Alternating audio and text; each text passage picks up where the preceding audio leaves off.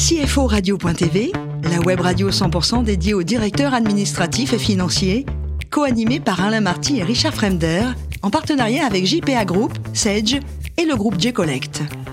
Bonjour à tous, bienvenue à bord de CFO Radio. Vous êtes 11 000 DAF et dirigeants d'entreprise abonnés à nos podcasts. Merci à toutes et tous d'être toujours plus nombreux à nous écouter chaque semaine. Vous le savez, vous pouvez réagir sur nos réseaux sociaux et notre compte Twitter CFO Radio-du-bas TV.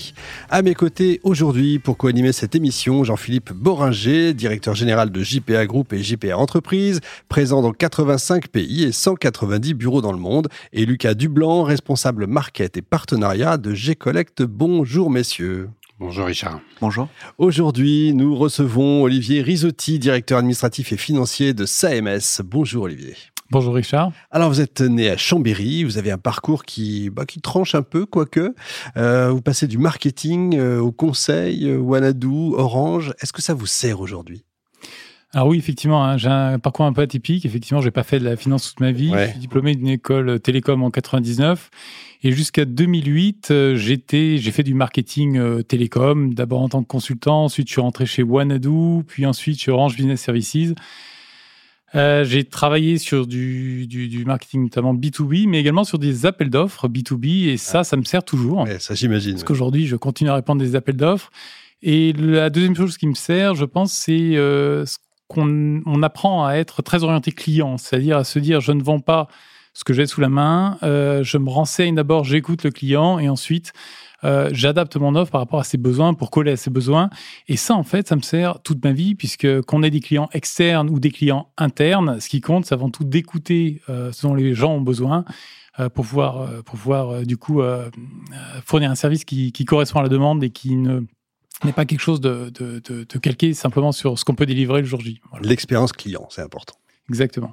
En 2008, à MBA, vous devenez responsable du contrôle de gestion d'Orange, mais je crois que vous vouliez plus. Vous aviez besoin d'une vision un peu 360, on va dire. Euh, oui, effectivement, j'ai fait un exécutif MBA à l'ESSEC j'avais fait en parallèle de, de, mon travail. Et ensuite, effectivement, j'ai basculé chez Orange au contrôle de gestion centrale pour travailler plus sur Orange Espagne et Orange UK. Et ensuite, je suis devenu responsable du contrôle de gestion euh, sur la voie fixe, de 2 milliards d'euros. Donc, c'était un gros périmètre, mais comme c'est un gros périmètre, j'avais euh, la partie euh, chiffre d'affaires et, et euh, coût direct avec une petite équipe.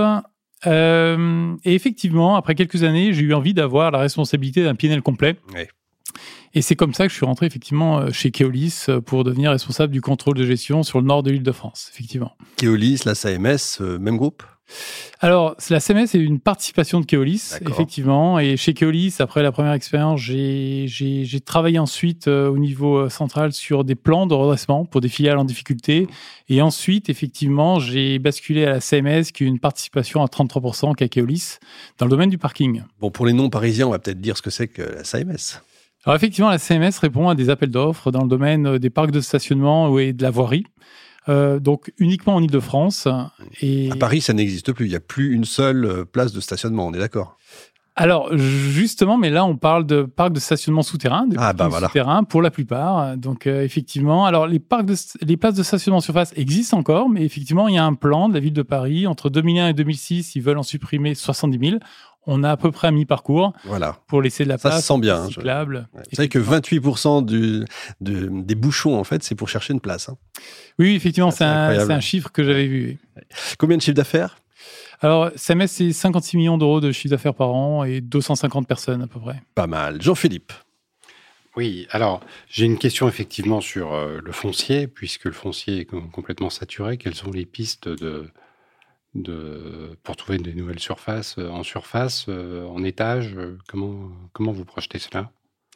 Alors en fait, on répond à des appels d'offres, euh, donc soit de collectivités comme la ville de Paris, soit de musées, de, d'hôpitaux ou d'établissements privés. Donc euh, en fait, aujourd'hui, euh, on ne cherche pas, enfin, on, on, on, cherche du foncier uniquement au travers des appels d'offres, hein, c'est-à-dire c'est du foncier existant, ou alors au, travers éventuellement de partenariats avec euh, notamment des commerces privés qui gèrent des parkings qu'on est susceptible éventuellement euh, d'opérer pour eux. Euh, par contre, on va voir votre question dans une autre, sous une autre dimension, c'est-à-dire effectivement, euh, les parkings souterrains constituent du foncier dans Paris, mmh. du foncier donc euh, bien positionné, du foncier facilement desservi par des véhicules.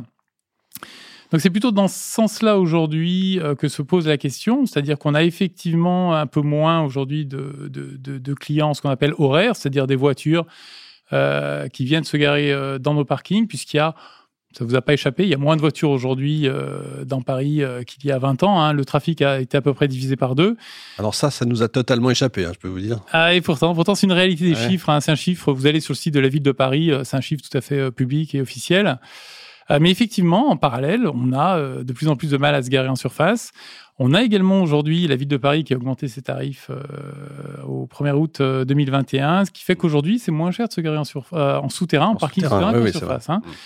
Et voilà. Et donc, pour répondre à votre question, aujourd'hui, effectivement, on a du foncier qui se libère dans certains parkings, c'est pas vrai de partout, dans lequel on peut accueillir d'autres activités, et c'est ce qu'on fait aujourd'hui, effectivement. Vous construisez pas les parkings, on est d'accord, vous les gérez. Alors, on en a construit, ah, effectivement. Euh, par contre, c'est des projets qui deviennent de plus en plus rares. Aujourd'hui, on n'est plus dans la construction de parkings, on est plutôt dans la rénovation de parkings existants. Jean-Philippe. Et ces rénovations, euh, transformations, j'imagine, parce que euh, les, places de parking traditionnelles euh, vont disparaître entre l'électrique, les, trottinettes, les vélos.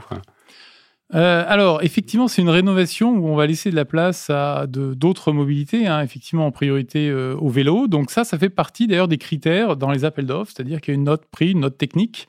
Dans la note technique, effectivement, il y a un projet qui est jugé sur sa capacité à diversifier euh, les revenus du parking, à mieux euh, adhérer aux nouvelles mobilités. Euh, mais en fait, la voiture a encore toute sa place quand même dans Paris, puisque la, voiture a été restreinte dans de nombreuses villes. Avant tout parce qu'à l'origine, c'est un facteur de pollution. Mais aujourd'hui, on va vers du critère zéro en 2030 à Paris. les voitures électriques représentent aujourd'hui 15% des ventes. Donc en fait, pouvoir se déplacer en voiture électrique non polluante fait que demain, la voiture sera plus un facteur de pollution. Donc sera sans doute aura, conservera, je dirais, euh, sa place dans la ville euh, à ce titre-là. Il faut pas oublier que tout le monde ne peut pas faire du vélo. Aujourd'hui, on a une partie de la population, des gens âgés, par exemple, mes beaux-parents qui habitent à Paris, euh, qui ne peuvent pas faire du vélo parce qu'ils ont 80 ans. voilà, donc par contre, ils peuvent toujours conduire. On a également les artisans qui ont besoin de livrer des fenêtres. Vous n'allez pas livrer une fenêtre en métro ou en vélo. Voilà, et, donc il y a toujours besoin de toute façon de véhicules. Et ces véhicules, avec l'électrification, il va bien falloir les charger. Et aujourd'hui, dans Paris, finalement, les parkings seront les stations-service de demain. Hmm. Voilà. D'ailleurs, les stations-service ont tendance à disparaître. De plus en plus. Euh, J'entendais ça. Oui, effectivement, je pense qu'il va y avoir un, petit peu un chassé-croisé un petit peu difficile à un moment donné où effectivement les stations-service disparaissent au fur et à mesure que les voitures, euh, les voitures thermiques euh, commencent à diminuer. Alors aujourd'hui, on est encore sur un, même si on a 12% des véhicules neufs qui sont euh, des véhicules électriques, on est quand même sur une part de marché aujourd'hui du véhicule électrique de 1%, mais qui va en progressant. Et effectivement, il va y avoir un moment où ça va être compliqué hmm. euh, de trouver de l'essence. Effectivement. Lucas. Euh, ma question, elle concerne votre vision du futur, notamment le, la vision entre, justement, vous parliez de, du nombre croissant de, de voitures électriques produites et achetées, euh, et également de leur utilisation, qui est différente. Si on rajoute à ça en plus la brique technologique d'une possible voiture qui se conduit toute seule, est-ce que vous pensez qu'un jour on aura entre guillemets plus de voitures individuelles et qu'il suffira de commander sa voiture qui sortira directement du parking chargé pour arriver jusque devant chez nous, l'utiliser et la rendre et elle, ira, elle retournera dans votre parking se charger pour le prochain utilisateur? Alors, je pense que c'est une vision probablement réaliste, mais à court ou moyen terme. C'est-à-dire qu'on voit qu'aujourd'hui, Tesla euh, pensait révolutionner, euh, on pensait avoir des Tesla en conduite autonome très rapidement. On se rend compte que c'est plus compliqué. On pensait également, parce que je viens de Keolis, qui est un opérateur de transport en commun, on pensait avoir des bus en conduite autonome également qui arrivent assez rapidement. Et on voit qu'en fait, c'est beaucoup plus compliqué que ce qu'on pensait. Donc, votre vision est sans doute juste. Et ce qui est vrai aujourd'hui, ce qu'on observe d'ores et déjà, c'est que les gens ont moins de voitures, mais pour autant, ça ne veut pas dire qu'ils ont plus besoin de voitures. On observe que les gens, en fait, louent de plus en plus. Donc nous, paradoxalement, on a une demande qui augmente des euh, loueurs de voitures pour s'installer dans nos parkings, pour servir au peu près une population, euh, une population qui a besoin de louer. Donc dans le futur, effectivement, si les véhicules sont autonomes, ils ont quand même besoin de se garer et de se recharger quelque part au plus près de leurs clients. Bien sûr.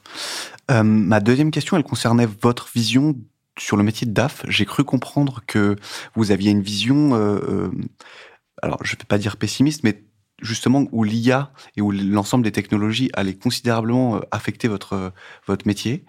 Est-ce que vous pensez pas justement que vous êtes les mieux placés pour devenir les futurs partenaires business, un petit peu comme peut l'être un, data analyst aujourd'hui dans, dans, le monde de la tech, mais orienté vraiment business pour les équipes commerciales, marketing et autres. Un business partner. Un, un vrai business partner, parce que c'est vous qui savez où est la valeur finalement.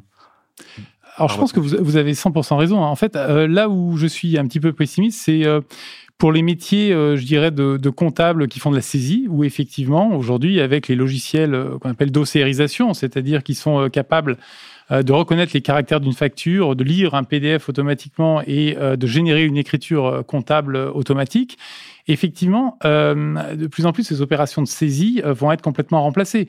Par contre, il y a une mutation des rôles où effectivement, le comptable passe d'un rôle de saisie à un rôle de vérification et de conseil. Euh, moi, je le vis actuellement, hein, puisque quand je suis arrivé dans mon poste il y a un peu moins de deux ans, euh, on était encore sur une saisie à 100% des factures à la main. Donc là, on a mis en place euh, effectivement Sage 1000. D'ailleurs, on a changé de logiciel comptable. On a mis en place également une, une ossérisation de nos factures. Donc effectivement, on a une mutation du travail réalisé par la population comptable. Pour autant, là où je vous rejoins complètement, c'est qu'on fait face à, de plus en plus de données. Et donc, notre capacité à donner du sens à ces données et à pouvoir, du coup, euh, expliquer les résultats mensuels ou être capable de faire du prédictif avec ces données, fait que euh, demain, l'IA, ou en tout cas ne serait-ce que le, les BI, qui vont mixer des données financières et non financières sont des véritables atouts pour que les contrôleurs de gestion puissent donner davantage de valeur à leurs analyses en fait. Donc oui, le contrôleur de gestion, je suis persuadé qu'effectivement ça va devenir euh, plus euh, un, métier, euh, je dirais. Euh, lié à l'exploitation, à la capacité d'exploiter des données et de, de, faire appel à de l'IA éventuellement pour l'aider dans un futur. Donc, je suis pas pessimiste. Je pense qu'au contraire, les métiers vont devenir des métiers de plus en plus qualifié et orienté data. Bon, Olivier, pour finir, question importante. Il paraît que vous êtes champion du monde de l'ossobuco. Quel est votre secret? Alors sans doute euh, largement exagéré, en disant que j'ai des origines italiennes effectivement, donc euh, j'aime bien euh, faire un peu de cuisine italienne. bon, alors mon secret, il n'y a, pas grand-chose de secret dans l'ossobuco. Hein. Vous prenez vos jarrets de porc, vous les enrouler, vous les roulez dans de la farine, vous faites revenir ça, et ensuite tout le secret c'est de laisser cuire longtemps en fait, laisser mmh. mijoter. Et ce qui est génial dans cette recette, c'est que normalement vous pouvez pas la louper, c'est-à-dire si vous mettez pas trop fort votre euh, votre feu, euh, vous pouvez laisser ça des heures, euh, des heures, ça pose ça pose aucun problème, et au contraire ce sera ça n'en sera que meilleur. Excellent, on a pris des notes, hein. évidemment il y a des pâtes fraîches avec, bien sûr. Alors moi je mettrais plutôt de la polenta, ou des crozets, c'est ça va être mes, mes origines savoyardes aussi, mais voilà. Très bien, merci beaucoup Olivier, merci également à vous Jean-Philippe et Lucas. Fin de ce numéro de CFO Radio, retrouvez toute notre actualité sur nos comptes Twitter et LinkedIn. On se donne rendez-vous mercredi prochain 14h précise pour accueillir un nouvel invité. L'invité de la semaine de CFO Radio, une production B2B Radio.tv en partenariat avec JPA Group, Sage et le groupe G-Connect.